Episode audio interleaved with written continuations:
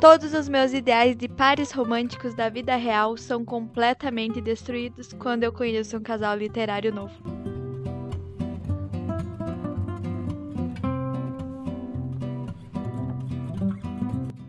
Olá, leitor! Eu sou a Kimberly e o Unifavest Literatura de hoje vai falar sobre os melhores casais da literatura.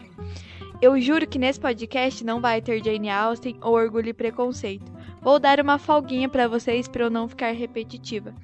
Mas fiquem sabendo que o meu casal preferido da vida ainda é Darcy e Elizabeth. E para esse podcast eu fiz um top 5 dos melhores casais. Porém, olha, foi bem difícil escolher só 5. Tem muito casal bom por aí e que inclusive me fazem criar altas expectativas sobre os relacionamentos que eu nunca vou ter pois eles não existem, né? E vamos lá, roda a vinheta. Ah, eu não tenho vinheta. Mas, ô, o editor bem que podia colocar uma vinhetinha, né?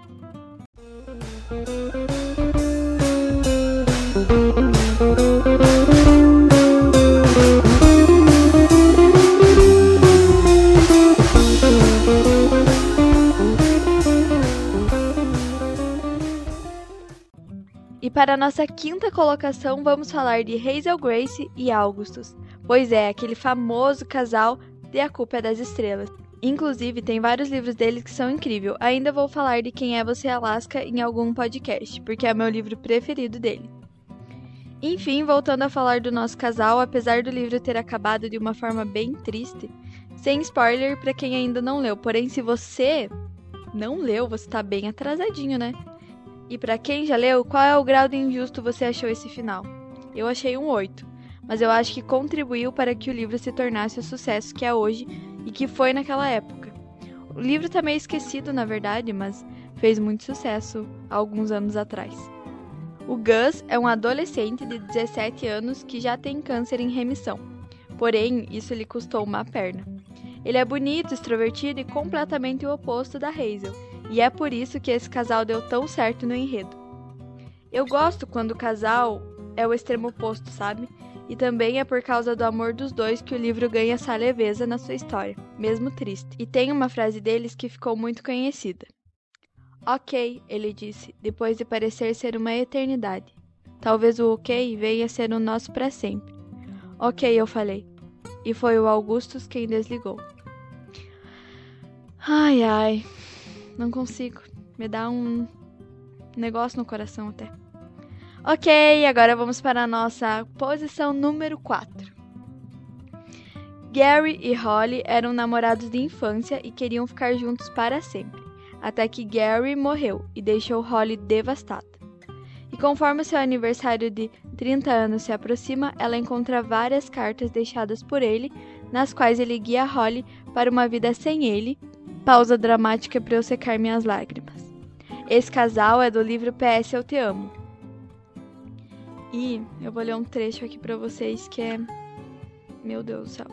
Tenho realmente vontade de chorar. PS Eu Te Amo, Holly. E sei que você me ama.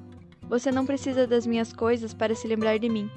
Não precisa guardá-las como prova de que eu existi ou de que ainda existo em sua mente. Não precisa vestir minhas blusas para se sentir perto. Eu já estou aí, sempre abraçando você. Ai, ai, sem psicológico. Não tem psicológico mesmo. E agora chegamos à nossa terceira posição. O casal que eu escolhi, além de ser maravilhoso, o livro tem um enredo incrível e envolvente. O livro é uma história de amor tão real que às vezes frustra a gente. Eu mesma me senti muito frustrada. Esse casal é do livro Um Dia, Emma e Dexter, completos opostos, se encontram no dia da formatura e desde então dão um jeito de se encontrar. Destaque para uma das coisas mais interessantes do livro. As duas décadas de história de Dex e Em que acompanhamos são descritas de ano em ano, todas narrando os acontecimentos em apenas um dia, o dia 15 de julho. A cada capítulo do livro nos situamos em um novo panorama da vida dos dois. Conseguimos entender o que acontece naquele ano inteiro e sabemos como a vida de cada um está no momento. Sem floreios, mas também não de forma negativa, apenas como ela é. A minha parte preferida do livro é quando a Emma fala: Eu te amo, Dex, muito. Eu só não gosto mais de você. Essa parte é uma das mais dolorosas e realmente as que mais me marcaram, tanto do livro quanto do filme. Nossa, no filme essa cena realmente é devastadora.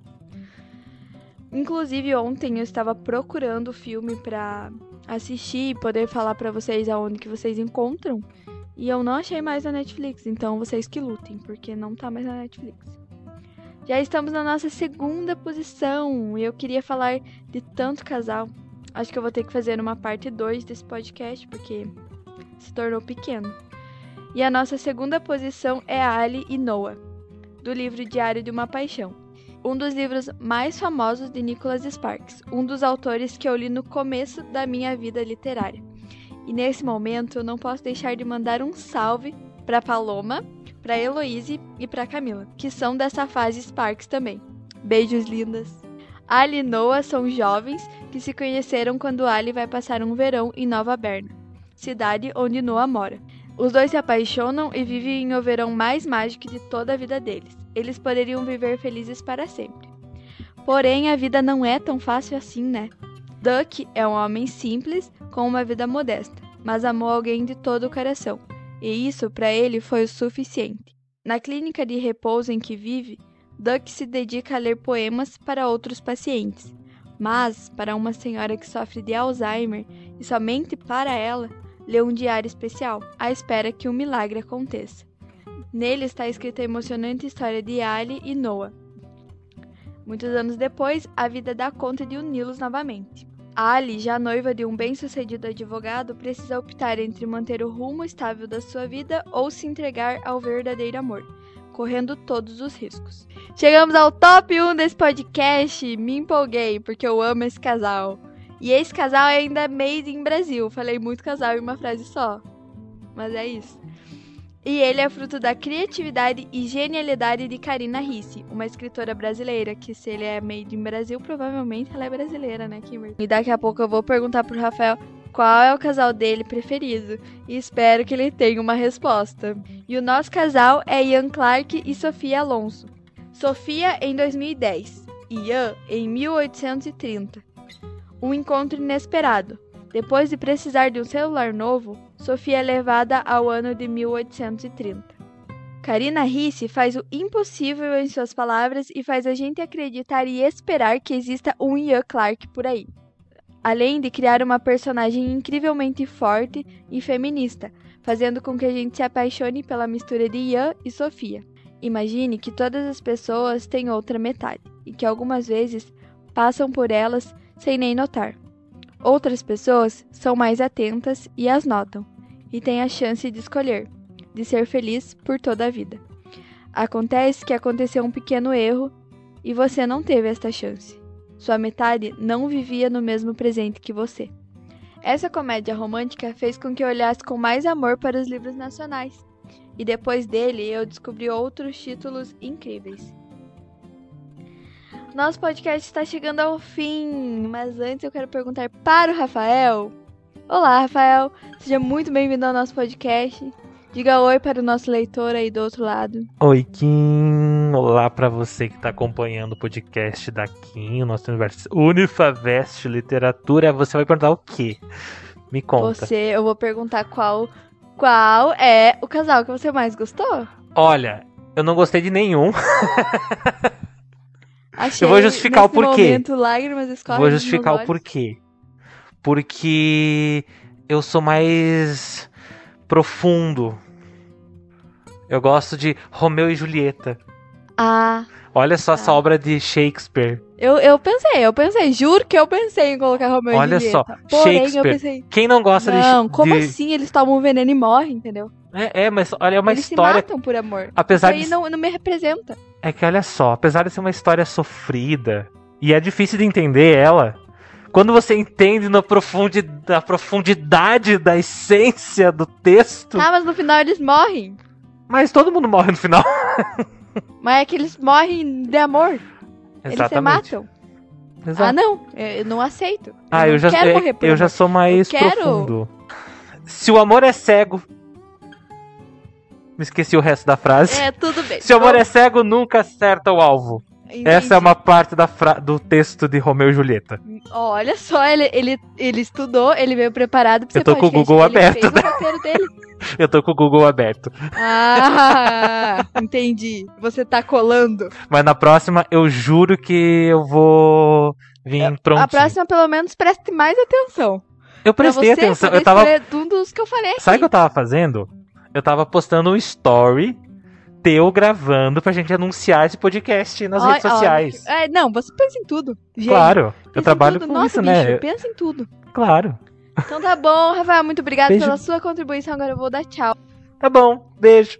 Beijos, muito obrigada, Rafael. Nada, até a próxima. E você aí do outro lado, qual é o seu casal preferido? Conta pra mim lá nas nossas redes sociais, no Facebook, no Instagram. E não se esqueça também que nós estamos no YouTube. Ah, e você também pode escutar os nossos outros podcasts aqui no Spotify. Até mais! Unifabest, você é no futuro.